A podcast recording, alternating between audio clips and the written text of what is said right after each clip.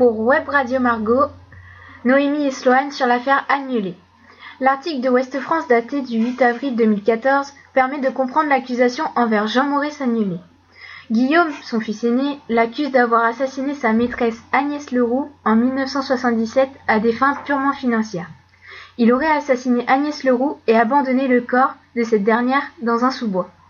Suite à ce meurtre, Françoise Losser, ex-épouse d'Agnelé, lui aurait fourni un alibi, mais a fait rebondir l'affaire en se rétractant en 1999, ce qui fut suivi par la mise en examen de celui-ci en 2004.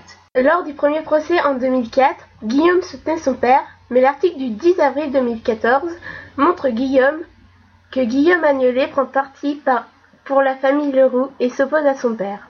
Ce qui relance l'affaire et pousse à un nouveau procès. L'article du week-end du 12 au 13 avril 2014 informe de la sentence du procès avec la décision du juré, qui condamne Agnelet à 20 ans de réclusion criminelle.